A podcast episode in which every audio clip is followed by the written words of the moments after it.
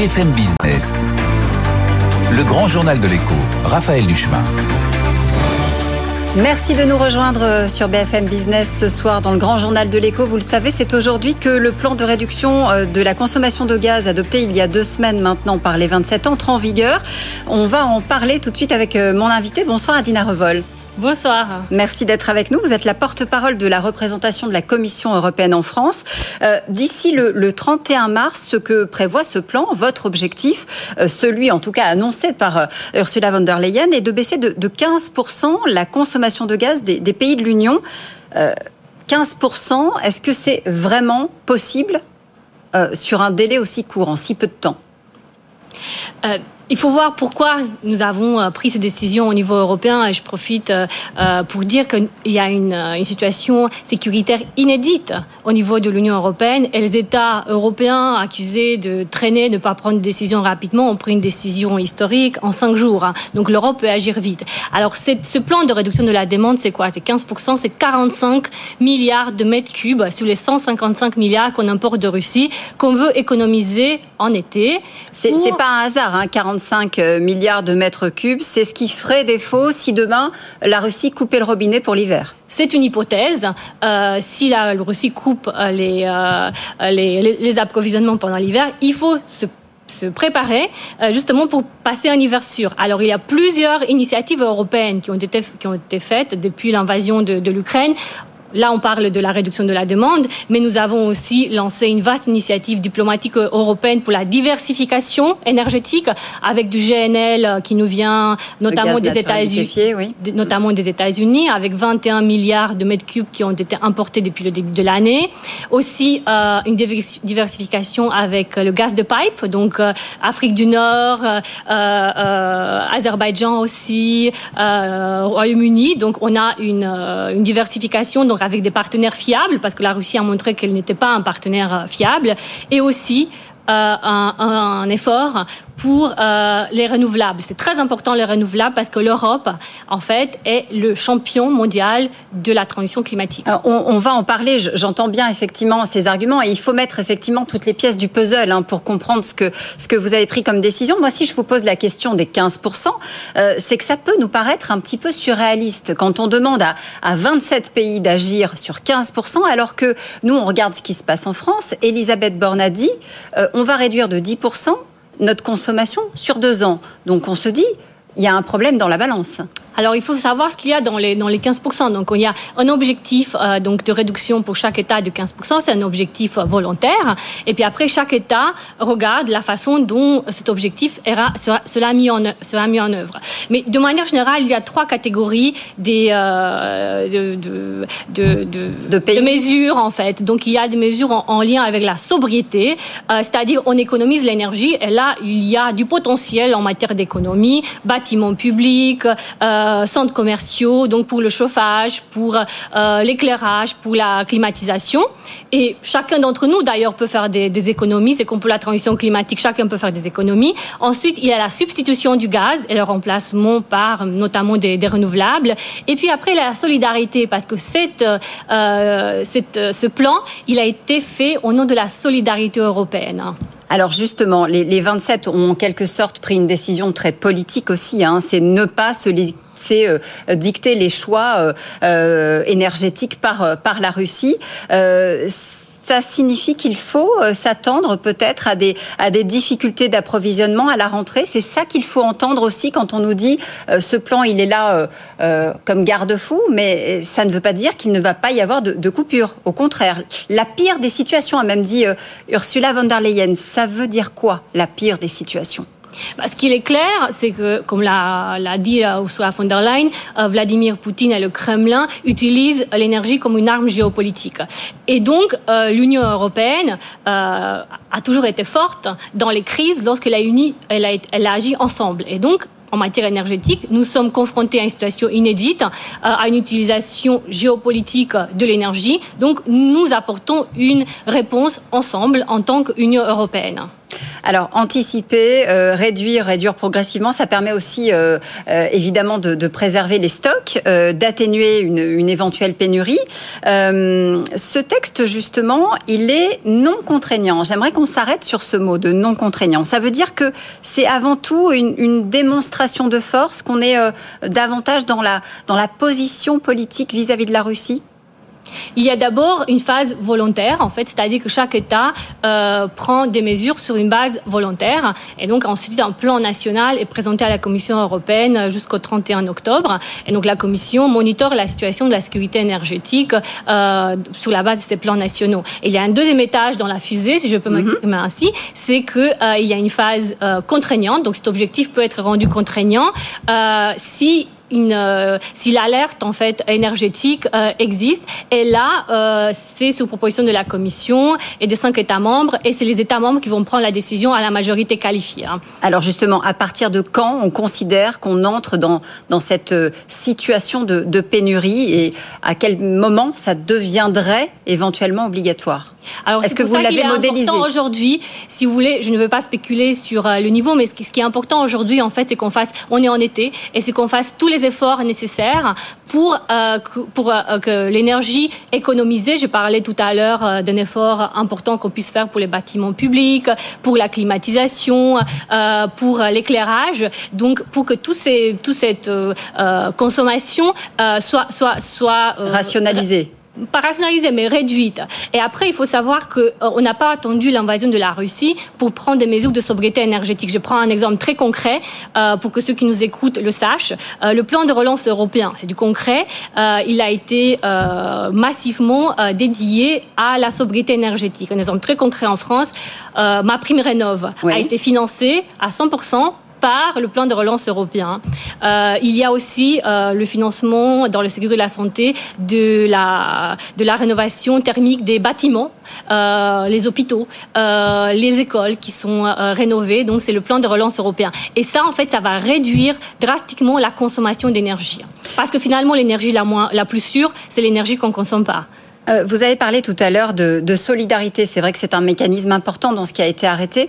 Euh, il y a aussi tout un tas d'exemptions et de, dérogations hein, euh, qui entrent en vigueur avec, avec ce plan. pour les pays qui sont mal reliés, je pense à l'Espagne et au Portugal, pour des exemptions totales pour ceux qui sont isolés, l'Irlande, Malte ou, Chypre par exemple. Et puis, et puis il y a des pays qui, ont, qui sont les bons élèves en quelque sorte, qui ont déjà constitué les stocks d'avance. la Pologne, la Suède, le, le Danemark. On est déjà à 80 euh, des stocks. Ceux-là seront exemptés aussi d'efforts supplémentaires? Alors, je ne veux pas rentrer dans cette, dans cette logique nationale, parce que la force de ce, texte et de, mesures qui ont été prises depuis le 24 février, c'est qu'on a agi ensemble en tant qu'Union européenne. Et justement, ce que je cherche à faire le Kremlin et Vladimir Poutine, c'est de, nous diviser, de nous dire, ah, il y a des situations nationales différentes, donc euh, il, faut, euh, euh, il faut prendre des mesures nationales. Non, notre force, et c'est notre solidarité. Et donc, c'est ça qu'il faut, qu'il faut préserver, en fait. vous avez parlé tout à l'heure de cette situation de, pénurie qui se, produire, puisque nous sommes en été cet hiver, hein, parce que c'est vraiment, vraiment là que la consommation de gaz est la plus importante, les besoins en gaz. Euh, est-ce que vous avez euh, d'ores et déjà des, schémas, identifié des seuils d'alerte? Est-ce que, est-ce que vous avez euh, travaillé sur des hypothèses Et est-ce qu'il y a possibilité de rationnement, déjà des secteurs prioritaires qui sont identifiés?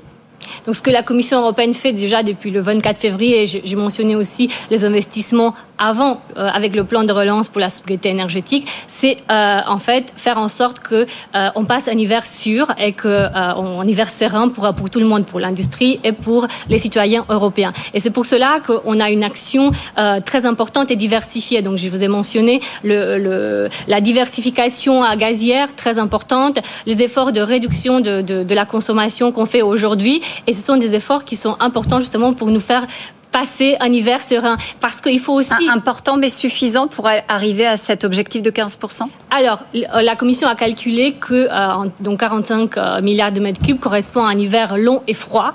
Donc, euh, si on arrive à économiser et avec les, les, les, la diversification énergétique déjà atteinte, les, les, renouvelables, les investissements dans l'efficacité énergétique des particuliers, donc nous, nous pouvons passer un hiver serein. Quid de l'attitude de la Hongrie? Alors je ne sais que vous, je sais que vous ne voulez pas faire de cas par cas, mais on a vu que Viktor Orban cherchait manifestement à, obtenir davantage de, gaz russe. C'est le seul hein, à s'être opposé clairement à la réduction actée par, par la Commission. Quelle est la position aujourd'hui de la Commission sur, sur la position de la Hongrie? Alors, il arrive souvent même qu'un État euh, vote contre un texte, une proposition de loi européenne. C'est pas quelque chose de, nouveau. Euh, sur ce texte spécifique, l'unanimité n'était pas requise. Je note qu'il y avait un large consensus euh, qui a été atteint en cinq jours. Donc ça, encore une fois, je, le souligne parce que jamais de l'histoire de la politique énergétique européenne, un texte a été acté si vite. C'est un texte très important parce que pour la première fois, on, on définit néanmoins, néanmoins la, la, Hongrie, fait cavalier seul sur ce dossier. Euh, Alors c'est un texte pose problème. C'est un texte qui, donc, qui a été approuvé, donc il est juridiquement contraignant, donc il s'applique à la Hongrie. Il s'applique aussi à la Hongrie, euh, la Hongrie dont, euh, dont le plan de relance n'est toujours pas validé, je crois, hein, par, par Bruxelles. même chose, il y a toujours un litige entre, entre Varsovie et Bruxelles qui manifestement n'est pas complètement résolu. vous pouvez nous en dire un mot? Alors le plan de relance euh, hongrois, il est toujours en discussion et, euh, le plan de relance euh, polonais a été approuvé. Alors qu'est-ce que ça veut dire approbation? Ça veut dire que lorsqu'on approuve un plan de relance, on approuve le montant global et une série d'engagements entre le pays et puis la Commission européenne et les institutions européennes, Parlement et Conseil. Ensuite, pour qu'il y ait décaissement de l'argent, il faut que l'État membre en question atteigne les objectifs, c'est-à-dire des réformes, des investissements. Sans l'atteinte des objectifs et en matière d'investissement, en matière de réformes, il ne peut pas y avoir de décaissement. Donc pour l'instant, c'est oui sur le papier, mais en attente de voir ce qui va se passer. C'est la même chose pour tous les États. Ils peuvent recevoir l'argent qu'une fois que les objectifs ont été atteints. Euh, Adina Revol, il y a une autre actualité qui nous intéresse aujourd'hui, euh, l'envoi d'un ambassadeur européen dans la Silicon Valley. C'est vrai que l'idée avait été évoquée il y a quelques mois, déjà je crois au mois de mars. Manifestement, ça y est, c'est fait, vous, vous nous confirmez? Oui, tout à fait. Et Gérard de Graff, il s'agit de, donc de Gérard de Graff qui sera, euh, euh, qui prendra ses fonctions le, 1er septembre. Euh, Gérard de Graff qui va devoir du coup aller dialoguer directement avec avec les, géants de la tech. Hein. Ce sera sa mission. C'est dans ce sens-là que ça va se faire. C'est la commission qui va sur place et qui dialogue en one-to-one, si j'ose dire. Alors Gérard de Graff sera le visage de l'Union européenne à San Francisco. Il devra promouvoir nos normes en matière de technologie. Nous avons été au niveau de l'Union européenne euh, des pionniers avec le RGPD, avec le DSA, avec le DMA, donc avec nos législations en matière de, euh, euh, numérique, des, législations qui ont établi des standards mondiaux. Donc il va promouvoir nos normes, nos valeurs, nos règles, et il va aussi dialoguer avec les parties prenantes à San Francisco et aussi aux États-Unis. Hein. Ça change la donne dans la relation, justement, quand vous parliez du, DMA et, du, et du Digital Act Service. Oui. Oui. Ce sont des événements, ce sont des euh, euh, le DMA, donc euh, Digital Service Act et DMA, Digital Market Act. ce sont des, des, des éléments importants, des règles européennes importantes qui font que ce qui est interdit dans la vie réelle interdit aussi sur sur Internet. Et ça établit aussi l'Union européenne en tant que standard mondial. Donc encore une fois après le RGPD, nous nous, nous établissons les, les, les, standards mondiaux en matière de des technologies numériques et ça fait partie aussi de la construction de la souveraineté numérique de l'Union européenne. On, va s'intéresser effectivement à, sa prise de fonction très bientôt, donc 1er septembre, c'est confirmé ce soir. Merci Adina Revol d'avoir été euh, avec nous sur BFM Business. Euh, vous restez avec nous justement dans le grand journal de l'écho. On va s'intéresser au marché de l'eau en bouteille dans quelques minutes. Euh, avec la sécheresse, a-t-il été pris d'assaut? C'est Antoine Cardon qui représente 45 marques hexagonales qui va venir nous répondre. A tout de suite sur BFM. BFM Business. Le grand journal de l'écho. Raphaël Duchemin.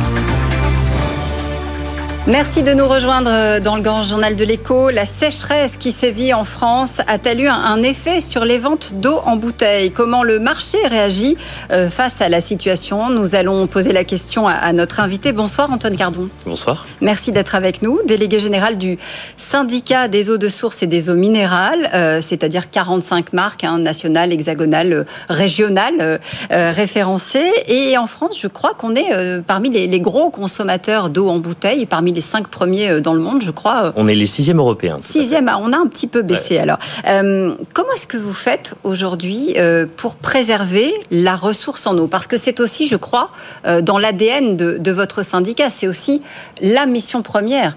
sans, sans préservation de la ressource, vous ne pouvez pas travailler. C'est exactement ça. La préservation de la ressource en eau, en fait, elle se fait dès l'embouteillage, mais également en amont. C'est-à-dire qu'un litre d'eau qu'on embouteille ce sera un litre d'eau qui sera vendu, il n'y a pas de perte, il n'y a pas de débordement, etc., etc. Et ensuite, la préservation de la nappe dans laquelle nous, on va aller prélever cette eau, elle est surveillée au quotidien. Il y a des hydrogéologues qui contrôlent cette nappe, qui, du coup, euh, expertisent la nappe pour savoir quelle est sa capacité à donner tant ou tant. Et il est hors de question pour aucun des sourciers et des minéraliers de France d'aller prélever plus que ce que la nappe peut nous offrir. Euh, justement, l'eau que vous mettez en bouteille, c'est vrai qu'elle fait, euh, on n'a pas forcément conscience de ça, mais elle fait un très long voyage finalement avant d'arriver dans, dans nos verres. Euh, il y a un énorme travail fait en amont sur, sur les captages. Est-ce qu'il y a un, état des lieux aujourd'hui, puisqu'on parle beaucoup de sécheresse, qui a été fait pour mesurer un petit peu bah, l'état de, de, de votre ressource? Alors, fait un très long voyage, c'est le, cycle de l'eau, mais sinon, en moyenne, il fait à peine 200 km, donc euh, c'est tout à fait... Avant d'arriver, euh, avant d'arriver euh, entre, entre, notre verre, entre vos, vos, sites de production et notre verre, il se passe beaucoup d'étapes. En, moyenne, exactement, beaucoup d'étapes. et donc, la préservation des captages, on n'attend pas qu'il y ait des périodes de sécheresse ou d'autres éléments de ce genre pour les surveiller, tout simplement parce que le captage, c'est le nœud de notre industrie, c'est-à-dire que s'il est détérioré, s'il est abîmé ou quoi que ce soit, euh, c'est tout le produit qui peut s'en trouver dégradé. Donc en l'occurrence, il était surveillé bien avant qu'il commence à faire très chaud en France et il le sera bien après qu'il fasse euh, meilleur. Mais qu'est-ce qui se passe en ce moment? Est-ce que vous avez euh, noté une raréfaction de la ressource sur ces sites de captage ou Alors, pas du tout? Non, parce qu'en fait, il faut savoir quelque chose de très important, c'est que il existe, on va dire, deux types de nappes, si je voulais un peu schématiser.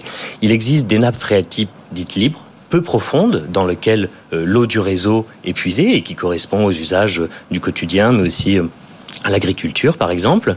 Et nous, enfin les sourciers et les minéraliers, euh, travaillent avec des nappes qui sont des aquifères profonds et qui du coup ne sont pas liés aux aléas climatiques qu'il y a au-dessus. C'est vraiment des nappes qui sont captives, donc captives parce que avec des couches géologiques qui les rendent imperméables. Et l'impluvium, qui est la zone dans laquelle l'eau va s'infiltrer, peut être situé à plusieurs centaines de kilomètres. Donc il y a tout ce trajet qui est fait et qui permet bah, du coup de rendre toutes les qualités qu'il y a à nos eaux, mais qui sont euh, comment dire un bouchon et symbolique et géologique envers les, bah, les périodes de sécheresse comme ça. Donc aujourd'hui, même s'il fait très chaud, même s'il a fait très chaud, il n'y a pas de baisse de niveau due à ça dans nos nappes. Donc ce que l'on prélève, et je le répète, qui est encadré, hein, on ne prélève pas ce qu'on veut, c'est vraiment euh, dire, sans incidence avec la météo. Oui, et, sur des quantités, vous faites bien de le préciser, qui sont euh, réglementées, autorisées. Euh, il y a des mesures régulières qui sont faites. Euh, il y a des quotas aussi qui sont fixés par, par les, ARS, notamment, hein, les agences régionales de, santé. Est-ce que ces quotas pourraient être amenés à, bouger en cas de pénurie? Parce qu'il y a certaines zones, je pense à la Corse par exemple, où on a vu qu'il y avait des villages qui n'avaient plus d'eau au robinet, mais qu'en revanche, certaines sources étaient déjà au, au taquet, si j'ose dire, au maximum de leur, de leur quota autorisé Comme je viens de vous le dire, la différence, ces villages corses dont vous parlez, l'eau du réseau, c'est-à-dire l'eau de leur robinet. On est sur deux réseaux différents, on est, d'accord. C'est deux nappes différentes. Donc, en l'occurrence, nous, ce qu'on prélève, c'est parce qu'on nous a autorisé à prélever tant. Et encore, on n'est jamais euh, au taquet, comme vous dites. On laisse la nappe vraiment avec une mesure de sécurité parce que, comme vous l'avez très bien dit au début, il est dans notre intérêt de protéger euh, ces nappes. Donc aujourd'hui, vous avez bon, les ARS qui nous autorisent, vous avez des hydrogéologues qui font des contrôles, les sourciers et les minéraliers font des contrôles quotidiens aussi pour savoir comment vit la nappe. Et donc aujourd'hui, euh, la nappe, elle est à les euh, exploiter, on va dire, de façon tout à fait raisonnable et raisonnée, sans qu'il y ait de danger ni dans un sens parce qu'on tire trop, ni dans un sens parce qu'on tire pas assez. Mais est-ce qu'on pourrait euh, avoir un effet de vase communicant, c'est-à-dire demander euh, effectivement à ceux qui travaillent sur ces nappes, qui ont de la ressource, de venir finalement aider, aider les communes qui n'ont plus d'eau au robinet? C'est une, c'est une vraie question. C'est déjà le cas. Très régulièrement, vous avez, parce qu'il y a pour des raisons X ou Y, que ce soit sécheresse ou contamination de l'eau ou une cassure dans une, un tuyau d'eau publique, vous avez une solidarité des sourciers et des minéraliers vis-à-vis des populations qui sont privées d'eau. Au mois de juin dernier, vous aviez dû couvrir l'événement à Châteauroux, il y a eu une coupure sur l'entièreté de la ville et vous aviez un sourcier local qui s'est porté assistance à ces villes-là. Donc évidemment euh, que les professionnels de l'eau que je représente ici ne sont pas assis euh, sur leur nappe à regarder les autres crever de soif. Bien sûr que non, parce qu'il y a une complémentarité de toute façon des usages et des eaux qu'il est important de préserver parce que c'est euh, le cycle de vie quotidien dans lequel on vit. Alors justement, euh, traditionnellement l'été, euh, les packs d'eau se vendent en, grande quantité. depuis qu'on a parlé de, sécheresse, on, en a de manière récurrente cet été. Est-ce que vous, vous avez constaté un boom des ventes? Alors, traditionnellement, de toute façon, notre activité est saisonnière, c'est-à-dire que à l'été, on va boire plus d'eau, qui est sécheresse ou pas sécheresse, canicule ou pas canicule, euh, qu'au mois de février. Ça, c'est une évidence. Donc, du coup, nos sourciers et nos minéraliers travaillent un peu en amont pour s'organiser avec leurs clients. Quand je dis leurs clients, c'est la grande distribution, pour lisser la production, permettre à la grande distribution d'avoir des stocks. Alors, c'est pas des stocks pour des mois et des mois, mais des stocks pour permettre d'éviter justement ce genre de pic de production euh, qui est un peu tendu et pour le personnel et pour la nappe et pour de toute façon la logistique qui devient un problème pour nos adhérents parce que dans le transport de marchandises, il y a aussi des problèmes d'acheminement parce que manque de chauffeurs, etc. Donc on essaye d'éviter les pics euh, soudains. Mais vous avez constaté euh, des ventes plus importantes cet été à cause de la, sécheresse On a un ordre d'idée Alors de la sécheresse, on a constaté des ventes plus hautes à cause de la canicule parce que de toute façon il fait chaud et que dans ces périodes-là, forcément notre activité augmente. On a une idée du nombre de bouteilles qui se sont euh, écoulées par exemple depuis le début de l'été ou un comparatif avec, euh, avec l'été précédent? Non, je ne pourrais pas vous donner les chiffres là, je suis désolé. Mais c'est des hausses de quelques pourcents. De toute façon, ce que je vous ai dit, la production qui peut être mise en vente au début de l'été a pu être faite euh, à la fin du printemps. Est-ce que euh, la période que nous connaissons pourrait, ça se passe sur d'autres produits, entraîner une, une hausse des prix sur le marché, par exemple d'ici la fin de l'été? Alors non, puisque du coup l'objectif n'est pas de spéculer euh, sur la soif des gens, bien au contraire. S'il y a eu quelques hausses euh, dans les mois passés, c'est à cause de la hausse des matières premières et de la hausse, comme je vous le disais, euh, de la logistique qui entoure notre activité, donc la livraison de notre bouteille. Mais il n'y a pas de hausse prévue là parce qu'il fait chaud et que les gens vont plus boire. Merci beaucoup. Merci d'avoir été avec nous, Antoine Cardon, délégué général du syndicat des eaux de source et des eaux minérales. On reste ensemble. On va parler d'un autre prix d'ici quelques instants, celui du prix du lait. Et vous allez voir que les agriculteurs sont particulièrement inquiets. À tout de suite. BFM Business, le grand journal de l'écho, Raphaël Duchemin. Après l'essence, le prochain or noir est-il le lait? Le prix est en train d'augmenter et euh, les éleveurs commencent à se mobiliser. Alors va-t-on manquer de lait? Comment réguler la, situation? On va poser la question ce soir à Ghislain de Viron. Bonsoir. Bonsoir. Merci d'être avec nous. Vous êtes euh, éleveur, éleveur dans la Sarthe et, aussi président du, du, collège producteur de la Fédération nationale de producteurs de lait.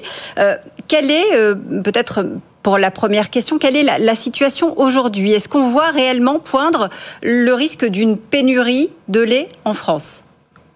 Absolument. Tout est réuni pour que malheureusement euh, on, aille euh, vers une pénurie. Euh, le prix du lait n'est pas assez haut en France par rapport à nos voisins européens, ce qui démotive bien évidemment les éleveurs. Et en plus de ça, on a évidemment cette situation de sécheresse qui est catastrophique.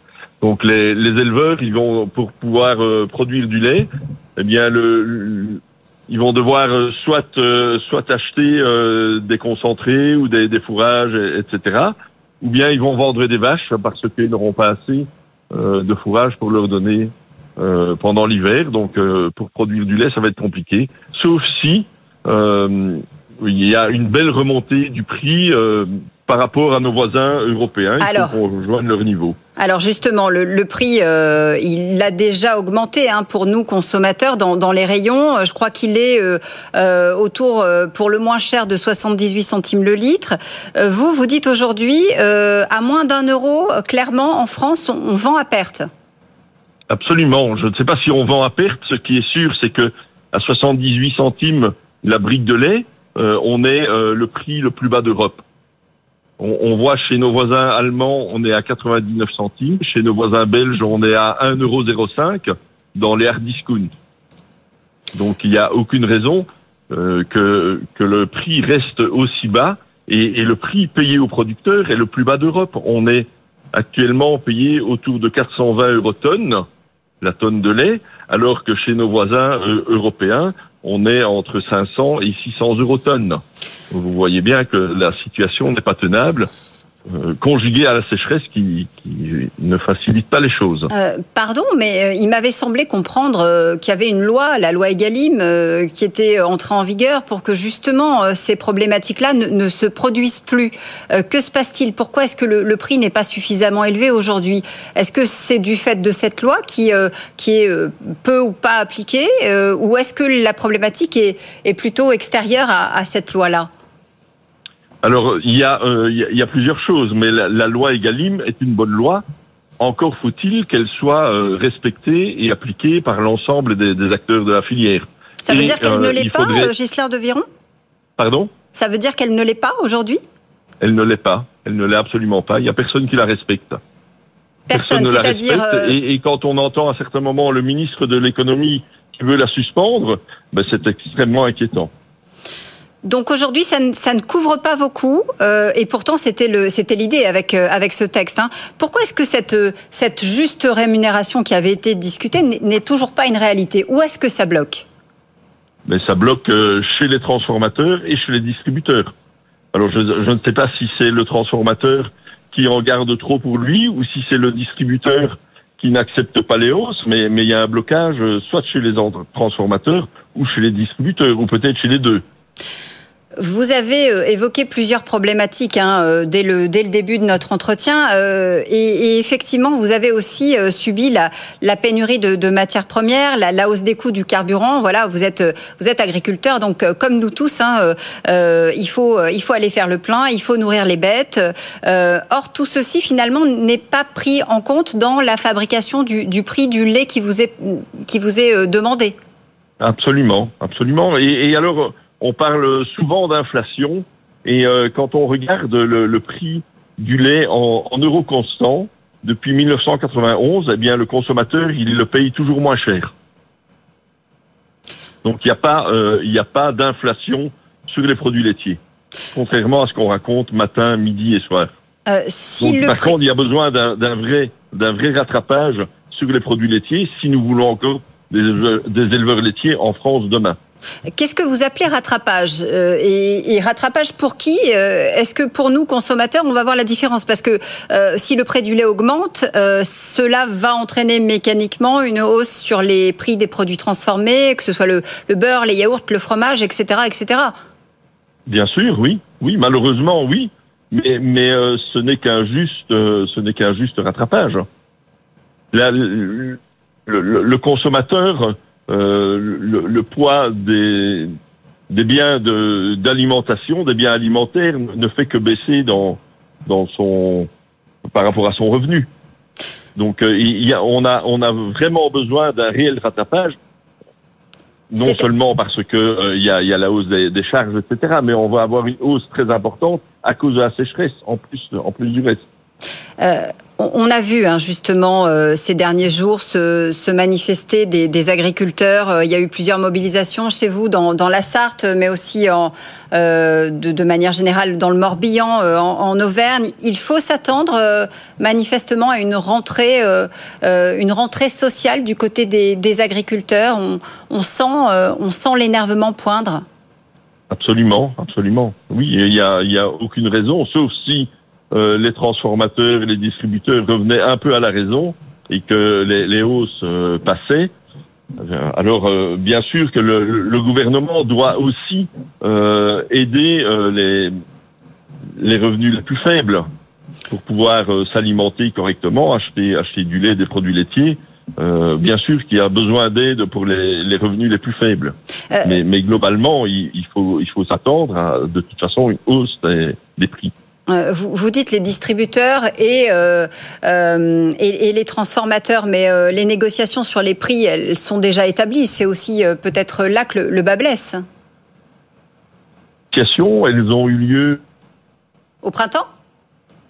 Elles ont eu, elles ont eu lieu entre janvier et, et février.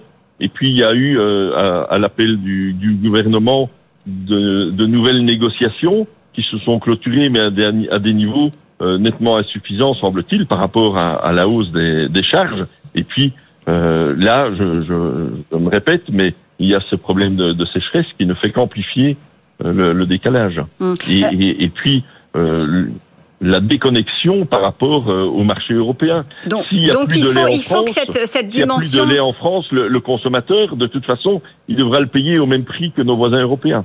Donc il faut absolument que euh, toute la chaîne de, l'alimentation prenne en compte hein, euh, cette, euh, cette situation exceptionnelle de, sécheresse, parce que vous dites aussi clairement qu'il n'y a plus rien finalement pour, nourrir vos bêtes, et on donnait les chiffres tout à l'heure, 130% d'augmentation sur les engrais, on, a, tout un tas de produits qui sont en train de flamber, et vous êtes obligé de le répercuter aussi, vous, à un moment donné.